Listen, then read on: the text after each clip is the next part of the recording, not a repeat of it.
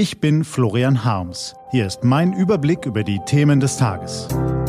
T-Online Tagesanbruch. Was heute wichtig ist, Donnerstag, der 22. November 2018.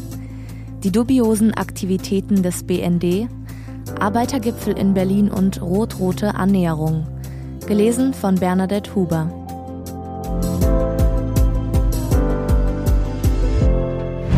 Was war? Die dubiosen Aktivitäten des BND. Wie jeden Geheimdienst umweht auch den Bundesnachrichtendienst der Hauch des Nebulösen. In einer Welt, die durch ein Comeback des Nationalismus, religiösen Fanatismus und der digitalen Überwachung erschüttert wird, erfüllen die rund 6500 Mitarbeiter eine wichtige Funktion in der Sicherheitsarchitektur der Bundesrepublik. Was sind denn gegenwärtig die größten Gefahren für die Sicherheit in Deutschland? Aus Sicht des BND ist die Priorität glasklar. Erstens islamischer Terror. Zweitens chinesische Spionage. Drittens die russischen Desinformationskampagnen. Warum erzähle ich Ihnen jetzt aber gerade heute Morgen von den Prioritäten des BND? Weil ARD-Journalisten gestern eine brisante Recherche veröffentlicht haben. Der BND kooperiert demnach seit Jahren mit dem pakistanischen Geheimdienst ISI, um an Informationen aus islamistischen Terrorzellen zu gelangen. Dieses Wissen kann enormen Wert haben, etwa um Bundeswehrsoldaten in Afghanistan vor Anschlägen zu schützen oder als Tauschware.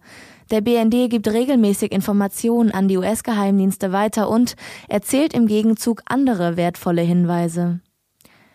Diese Zusammenarbeit nennt der frühere BND-Präsident Gerhard Schindler im ARD-Interview alternativlos. Um den nachrichtendienstlichen Auftrag zu erfüllen, müssten demnach moralische Vorstellungen hinten angestellt werden. Die Tragweite dieser knappen Aussage ist enorm.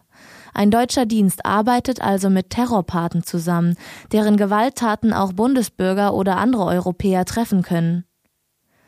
Den Bundesnachrichtendienst umweht der Hauch des Nebulösen und ein bisschen auch des Dubiosen. Was steht an? Die T-Online-Redaktion blickt für Sie heute unter anderem auf diese Themen. Heute geht es allerorts um Geld und Einfluss. Bundeskanzlerin Merkel spricht am Vormittag auf dem Deutschen Arbeitgebertag. Der Bundestag setzt am Vormittag seine Beratungen über den Haushalt der Großen Koalition fort. Anschließend soll Unionsfraktionsvize Stefan Haber zum Richter am Bundesverfassungsgericht gewählt werden. Auf den Fluren des Bundestags wird man heute mal laut, mal leise über einen Text reden, der gestern auf t-online.de erschienen ist. Die parlamentarischen Geschäftsführer der Fraktion von SPD und Die Linke, also Carsten Schneider und Jan Korte, fordern gemeinsam eine große Steuerreform.